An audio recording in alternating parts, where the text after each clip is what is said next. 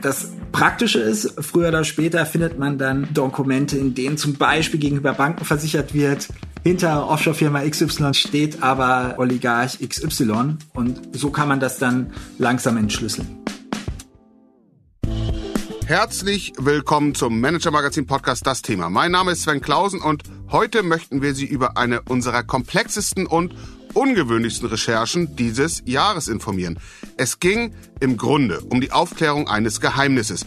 Wieso eigentlich konnten in den vergangenen Jahren so viele Berliner Startups in unerklärlicher Windeseile, ja nahezu märchenhaft, zu Milliardenunternehmen aufsteigen? Bekannte Namen sind darunter, wie der Lieferdienst Flink oder Auto One, Auto 1, bekannt als wir kaufen ein Auto.de oder auch Delivery Hero, der Essensbringdienst, der zwischenzeitlich sogar im DAX gelistet war. Es geht tatsächlich um die Frage, wer das Geld gegeben hat, wie sauber das Geld tatsächlich war und wer alles davon profitiert hat. Kurzum, unser Thema heute lautet, wie einige Berliner Gründer mit Oligarchengeld reich wurden. Und der einzige Mann, der diese Frage umfassend beantworten kann, ja, der ist heute Morgen hier, der ist unser Gast, Jonas Rest, Tech-Reporter des Manager-Magazins mit Sitz in Berlin. Guten Morgen, Jonas. Guten Morgen, Sven. Ja, Jonas, erzähl mal bitte, wie lange recherchierst du schon in der Berliner Startup-Szene? Seit mehr als elf Jahren inzwischen. Ganz schön lang, ja. Und in der Zeit hat sich der gesellschaftliche Blick auf die Szene, vor allen Dingen auch der Blick der deutschen Wirtschaft auf diese Szene, das kann ich, glaube ich, ganz gut beurteilen. Du natürlich noch viel besser ganz schön verändert. Ich äh, versuche es mal zuzuspitzen. Von Kindergartenkindern, die da so ein bisschen vor sich hinbasteln, der deutschen Wirtschaft zu, ja, nahezu Heilsbringern. Ja, definitiv. Also ich glaube, so vor ungefähr zehn Jahren, also so 2012, 2013, da wurde vielen klar, dass äh, die Kindergartenkinder, wie du gesagt hast, da doch recht substanzielle Digitalunternehmen bauen. Das hatte lange eigentlich keiner so richtig mitbekommen und plötzlich äh, drängelten sich dann die Minister in den Startup-Büros. Zalando ist inzwischen im DAX, Delivery Hero ist inzwischen rund acht Milliarden Euro wert und vor allem ist ja die Startup Kultur auch wirklich eingezogen in die äh, Konzerne, also was vorher undenkbar gewesen wäre, dass äh, CEOs sich plötzlich mit äh, Hoodies zeigen oder fast jeder DAX-Konzern, der was auf sich hält, hat einen eigenen Accelerator oder hat es zumindest mal probiert, selbst Startups zu gründen. Ähm, und auch wenn man sich anguckt, wie heute Produkte entwickelt werden, ne, dann ist ganz viel davon übernommen worden. Also es gibt sowas wie Lean Startup Methodik, was auch, äh, ja, glaube ich, tatsächlich großen Konzernen auch echte Vorteile dazu bringt, wie man halt schnell, effektiv, sehr kundenorientiert Produkte entwickeln kann. Das Ganze war aber auch immer verbunden mit einer ähm, gewissen ja, Weltverbesserungsprosa, äh, also dass eigentlich immer von vielen gesagt wurde, wir machen das jetzt nicht nur, um uns selbst zu bereichern, sondern wir wollen wirklich was verbessern, also vielleicht es den Kunden bequemer machen oder sogar gleich die Welt äh, verändern oder das Klima rennen. Ja, und wenn man so wie du da fast zwölf Jahre jetzt recherchiert und mit äh, diesen Menschen Beteiligten umgeht, ist das nicht ganz leicht, nicht selbst Teil des Systems zu werden. Klar, also ich kenne viele Akteure natürlich seit langem und ähm, ich habe da auch großen Respekt. Ne? Also das sind sehr, sehr smarte Personen, äh, auch viele sind sehr sympathisch und ich glaube ihnen auch tatsächlich, dass sie Positives bewirken wollen. Was ein bisschen das Problem bei der Sache ist, dass sie auch selbst in der Regel sehr, sehr überzeugt davon sind, dass sie wirklich positive Wirkkräfte sind und finden auch, nicht alle, aber doch einige, dass Journalistinnen und Journalisten das natürlich auch entsprechend positiv begleiten sollten, weil ja irgendwie an ihnen wenn nicht vielleicht jetzt hier in Berlin unbedingt die Zukunft der Welt, aber doch zumindest mal die Zukunft des deutschen Standorts oder der deutschen Innovationen hängt. Und das sorgt für eine gewisse Spannungsfeld, würde ich mal sagen. Also das heißt, ähm, kritischer Journalismus finden alle natürlich abstrakt extrem wichtig, aber die Übertragungsleistung, dann das auch, ja, das, das anzuwenden sozusagen auch dass das dann auch irgendwo für das eigene Unternehmen gilt, das ist nicht immer einfach. Aber sozusagen unser Ansatz beim Manager Magazin war natürlich immer, dass wir gesagt haben, wir nehmen diese Unternehmen sehr, sehr ernst, aber das bedeutet eben für uns auch, dass wir über Missstände oder schwierige Themen nicht einfach hinweggehen, sondern ähm, ja auch da genau hinschauen. Und dazu gehört eben auch die Frage, woher kommt eigentlich äh, das Kapital, das da vermehrt werden soll. Ja, absolut. Also genau, so ist die Arbeitsteilung und das ist immer eine der Kernfragen, Spannungsfeld, wie sind die Anreizstrukturen eigentlich, wen treibt was an und äh, da spielt in unserer Wirtschaftsform in der Tat eine ganz große Rolle, wo kommt das Geld her? Wo kommt es denn in der Szene her? Wie ist das System? Also wer finanziert die Start-up-Szene, die ja in Berlin so enorm gewachsen ist in den vergangenen Jahren? Ja, also Startups werden ja in der Regel von Risikokapitalgebern finanziert oder äh, Wagniskapitalgebern, Venture Capitalists, die sich darauf spezialisiert haben, eben Unternehmen Geld zu geben, die noch so ja, wo, wo, wo das Risiko des Scheiterns so hoch ist, dass sie von einer normalen Bank jetzt erstmal keinen Kredit bekommen würden oder so. Das weiß man schon auch in der Regel, wer diese, von welchen Wagniskapitalgebern welche Unternehmen Geld bekommen haben. Das ist auch ganz wichtig darin, zum Beispiel für Personen innerhalb der Startup-Szene sich zu orientieren.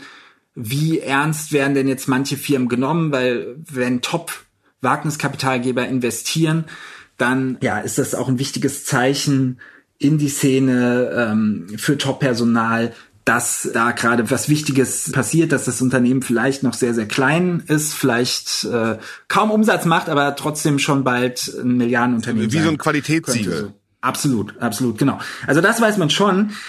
Wo es schwieriger wird oder was man nicht weiß, ist, wer steht eigentlich dahinter? Also wer gibt den Wagniskapitalgebern das Geld? Und das ist eine Debatte, die es schon sehr, sehr lange gibt. Also schon 2000. Ähm, 14, als damals Russland die Krim annektiert hat, gab es schon eine Debatte sozusagen und äh, da wurde gesagt, also wenn eigentlich die Startups mal wussten, woher ihr Geld wirklich kommen würde, dann wäre aber ganz schön was los in der Szene. Also diese Debatte gibt's jetzt nicht in äh, Berlin oder nicht nur in Berlin, sondern wirklich auch in, im Silicon Valley. Also das ist sehr ähnlich gelagert. Und da gibt's also schon diesen Widerspruch, der ziemlich eklatant ist, dass man eben auf der einen Seite dieses Selbstbild vieler Gründer hat, die sagen, sie wollen wirklich Gutes bewirken. Auf der anderen Seite de facto in manchen Fällen effektiv sozusagen das Kapital und damit auch die Macht mehren von äh, ja, teils äh, wirklich demokratiefeindlichen Kräften, muss man sagen. Vielleicht wissen sie es manchmal auch gar nicht, vielleicht wollen sie es manchmal aber auch gar nicht so genau wissen. Und das war immer wieder Thema. Ne? Also zum Beispiel einmal, als das vor ungefähr fünf Jahren sehr stark hochgekocht ist, war als der saudi-arabische Journalist Jamal Khashoggi ermordet wurde und wo viele vermuten oder ich glaube auch Untersuchungen sozusagen amerikanischer Behörden da sagen, dass den Auftrag für diesen Mord eben der Kronprinz MBS, äh, Mohammed bin Salman, gegeben hat, der aber gleichzeitig eine ganz wichtige Funktion, Rolle gespielt hat als Chairman von dem saudi-arabischen Staatsfonds, über den sehr, sehr viel Geld zum Beispiel in Softbank äh, Fonds geflossen ist, der sehr, also ein sehr umfangreiche Startups im Silicon Valley, aber auch in Berlin ähm, finanziert hat.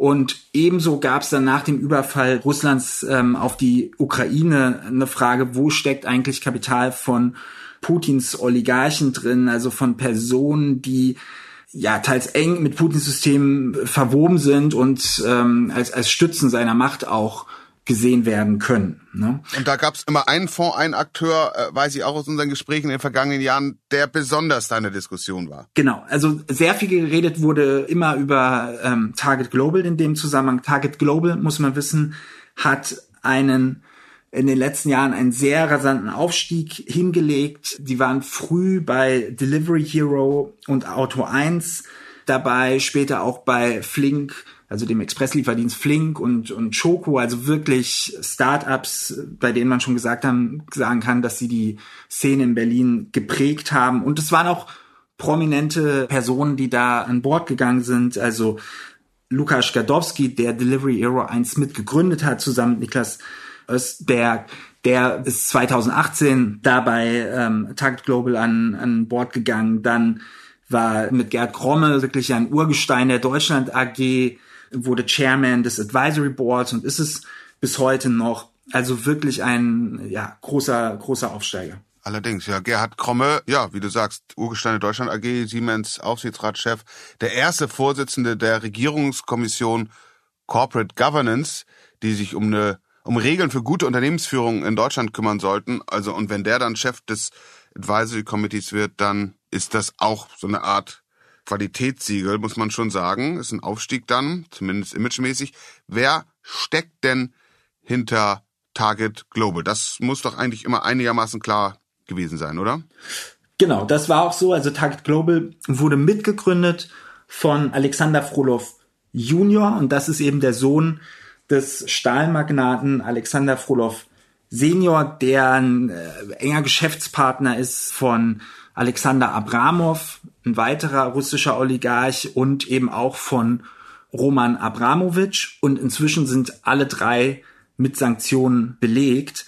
Und äh, diese Verbindung hatte lange niemand so richtig interessiert, beziehungsweise es war auch unklar, welche Relevanz dieses familiäre Verhältnis, was natürlich immer irgendwie klar war, ähm, hatte jetzt für die aktuellen Geldgeber des Fonds, die eben nicht ähm, klar waren. Mhm, also die haben das nicht offengelegt, mussten sie auch nicht offenlegen, haben sich dazu auch nicht geäußert, wo eigentlich ihr Geld herkam, zumindest nicht so konkret, oder? Genau, also über LPs, das muss man jetzt aber auch fairerweise sagen. LPs, sag mal, LPs sind? The Limited Partner, das sind die Geldgeber der Funds und in der Regel sagt kein Fonds, gibt seine LPs, also seine Geldgeber Preis. Manche sagen, ja, die und die Family Offices, die und die Pensionsfonds haben da äh, investiert. Also manchmal ist das so auszugsweise, wird das bekannt gegeben, aber in der Regel gibt es da wenig Transparenz. Gut, es gibt viele Sachen äh, auf dieser Welt, wo nicht viel transparent ist, aber wie du es dargestellt hast, gerade im Spannungsfeld mit der Weltverbesserungsrhetorik, über die man dann ja auch Kunden und Mitarbeiterinnen und Mitarbeiter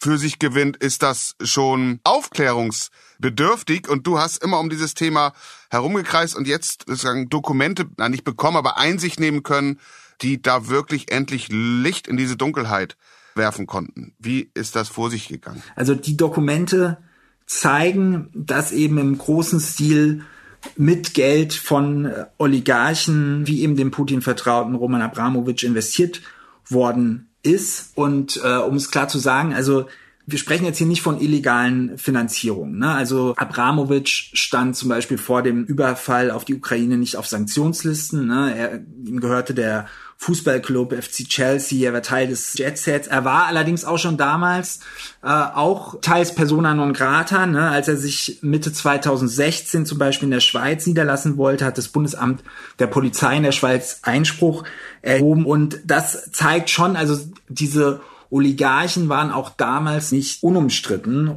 zumal bei Deals, die sie gemacht haben, auch immer so ein bisschen die Frage war, welcher Einfluss hat äh, Putins Regime dahinter, was ist letztlich der Einfluss Putins dahinter. Mhm. Und jetzt kannst du mittels der Dokumente, in die du Einsicht nehmen konntest, konkret nachweisen, dass tatsächlich Abramowitsch unter anderem, dieser Oligarch, über Target Global, diesen Wagniskapitalfinanzier, äh, also Wagniskapitalgeber, Geld in deutsche, in Berliner Startups investiert worden ist. Genau, also man kann anhand der Dokumente sehen, dass über diverse Target-Firmen mindestens 80 Millionen Dollar allein aus dem Vermögen von Roman Abramowitsch in Startup-Investments gelenkt wurden. Und wie läuft sowas ab exemplarisch? Also wie läuft eine Finanzierungsrunde ab und wie ist es dann im Fall Abramowitsch gelaufen?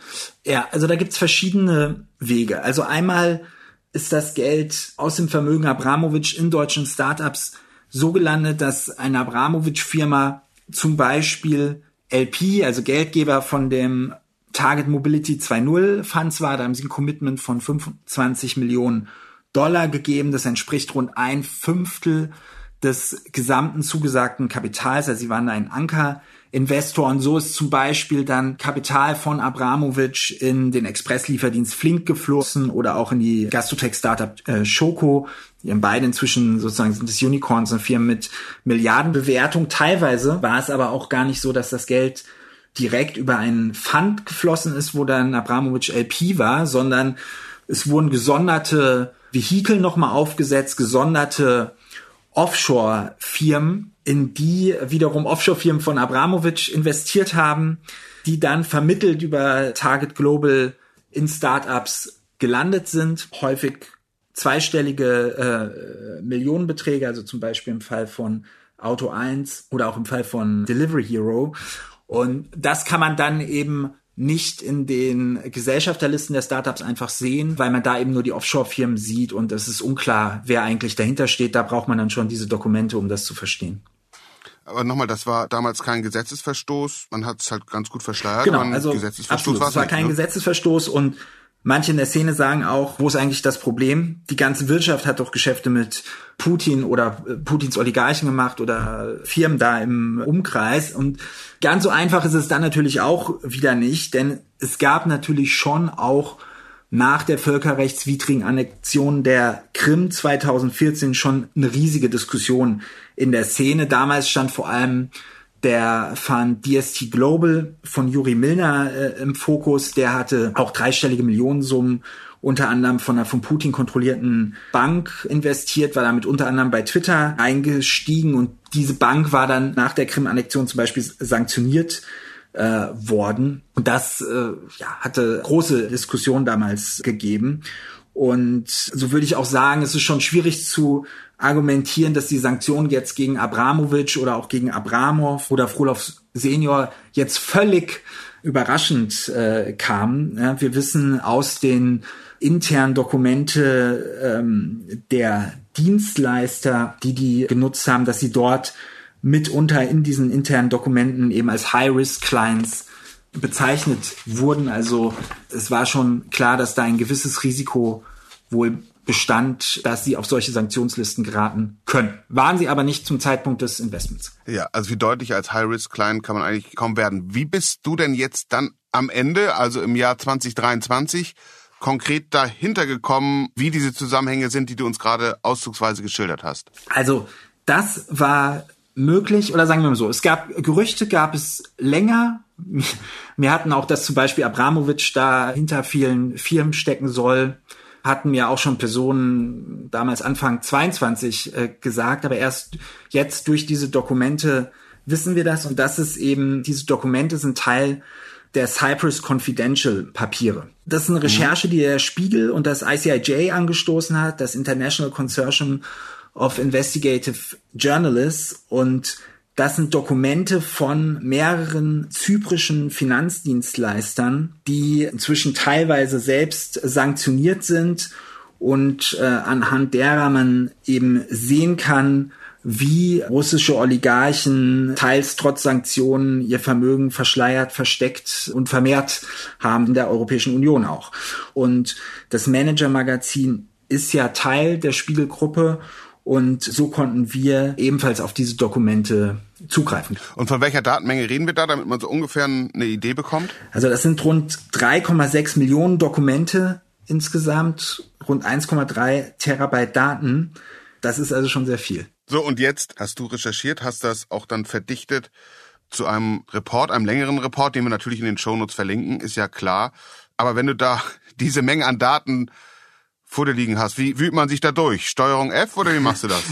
ja, also es ist tatsächlich ein gigantisches Puzzle, muss man sagen, weil man sehr viele Dokumente sichten muss, deren Brisanz sich halt oft erst viel, viel später erschließt. Ne? Wenn man nämlich verstanden hat, wer steht eigentlich hinter diesen Firmen. Sonst sind das erstmal nur Offshore-Firmen, die wiederum mit anderen Offshore-Firmen Deals machen. Das Praktische ist, früher oder später findet man dann Dokumente, in denen zum Beispiel gegenüber Banken versichert wird, hinter Offshore-Firma XY steht aber Oligarch XY und so kann man das dann langsam entschlüsseln. So, und jetzt hast du es entschlüsselt, hast ganz klar sagen können, die und die Oligarchen, das und das Geld steckt hinter der Finanzierung von Target Global, die wiederum dann bekannte, ja nahezu berühmte, ähm, häufig als Vorbilder gepriesene Berliner Startups finanziert haben. Und dann hast du diese Firmen und Gründer befragt.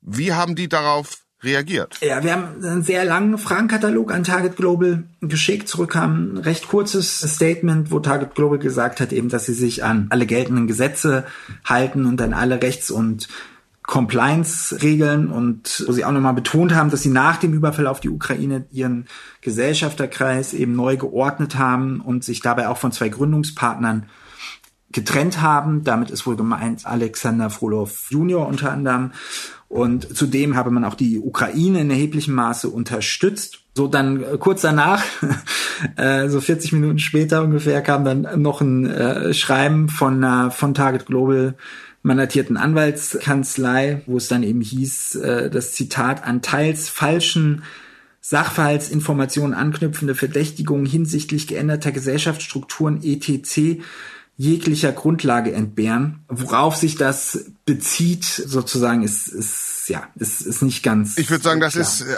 absolut. Das kommt uns ja häufig vor. Das ist ja wirklich ein äh, verzichtbarer Teil deutscher Prosa. Also natürlich ist ja spricht ja für sich selbst. Teils falsche Sachverhaltsinformationen entbehren jeglicher Grundlage.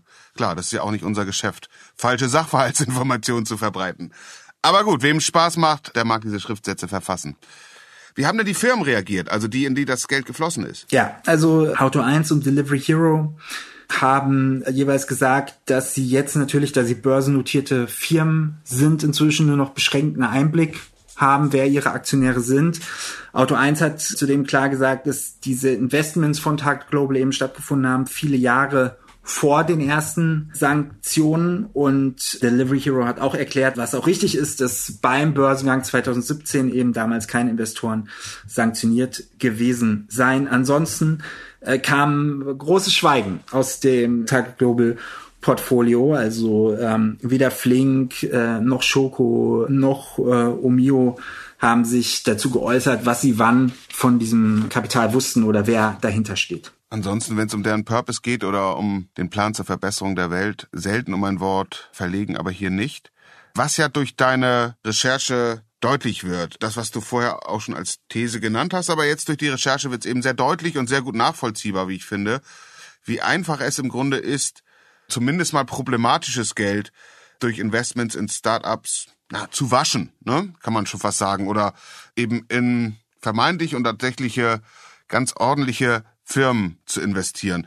Ist das jetzt als Problem erkannt? Wird das künftig besser werden? Also ich denke schon, dass die Diskussion um die Transparenz der Geldgeber hat auf jeden Fall jetzt nochmal Fahrt aufgenommen im letzten Jahr, also nach dem Überfall auf die Ukraine. Also dass doch gefordert wird, dass eigentlich schon klar sein muss, von wem kommt eigentlich das Geld, das letztlich in diesen Startups landet. Es ist auch sicherlich so, dass es teilweise zum Differenzierungsmerkmal wurde, wie sich Wagniskapitalgeber verhalten haben. Also zum Beispiel sehr interessant ist in dem Zusammenhang, dass Index Ventures, also wirklich einer der renommiertesten europäischen Wagniskapitalgeber, ne, der zum Beispiel in Dropbox oder auch in Personio investiert, hat sich sehr deutlich äh, positioniert und zum Beispiel gesagt, ähm, dass sie sich nicht nur an Sanktionslisten halten wollen, was ja nun sowieso gewissermaßen selbstverständlich ist, weil das bedeutet ja nur, sich an Gesetze zu halten, sondern eben auch, dass sie auf keinster Weise irgendwie Entitäten stützen wollen, die eben Putins Macht ähm, stützen. Und das ist sicherlich etwas, wo man sieht, wie Wagniskapitalgeber ja das, das sagen, vielleicht äh, äh aufgrund ihrer Haltung, aber vielleicht auch sozusagen, weil sie sich dadurch einen Wettbewerbsvorteil sicherlich erhoffen gegenüber Gründerinnen und Gründern, dass sie eben den Zuschlag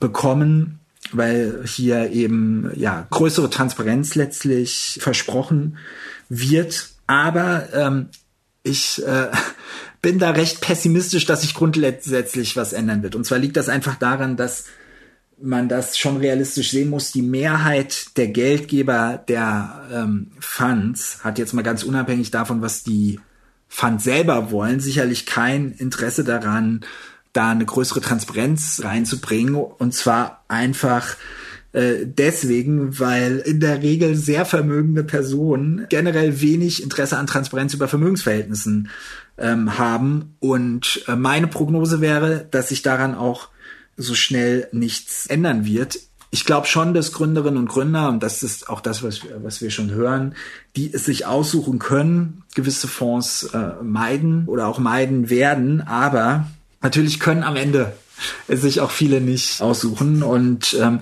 also ich erinnere mich noch gut dran, dass damals, als der Journalist ähm, Khashoggi ermordet wurde, wie ich da mit einer Person in einem Start-up äh, gesprochen habe, die da also zentral am Fundraisen war und die damals gesagt hat, sie wollen das Geld eigentlich nicht nehmen. Ich weiß nicht mehr, ob direkt oder indirekt über Saudi-Arabiens Staatsfonds in das Unternehmen geflossen wäre, weil sie da schon wirklich Bedenken haben. Und das klang sehr glaubhaft, äh, wie er das vorgetragen hat, aber ein paar Monate später war dann klar, dass sie es doch genommen haben. Ganz einfach, weil dann halt am Ende des Tages ja, es äh, ist dann doch äh, oft entscheidend, wer kann dann die Millionen investieren und wer nicht. Und äh, da tragen dann moralische Bedenken auch nur so weit. Dann lass uns weiter da reinleuchten, Jonas, damit wir den Mitarbeiterinnen, Mitarbeitern, den anderen Finanziers und auch den Geschäftspartnern deutlich machen, woher das Geld kommt. Dann können sie selbst entscheiden, ob sie da zu Partnern werden oder nicht. Jonas, vielen Dank. Ich habe wieder sehr viel gelernt heute Morgen. Vielen Dank, Sven.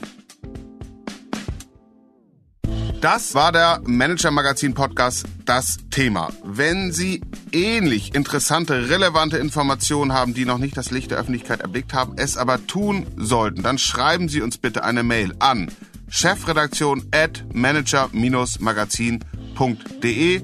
Wir nehmen die Informationen auf, wir recherchieren sie sauber aus und bringen sie dann verständlich, gut aufbereitet unter unseren Marken und unter unseren Präsenzen im Heft oder in der App zur Lektüre.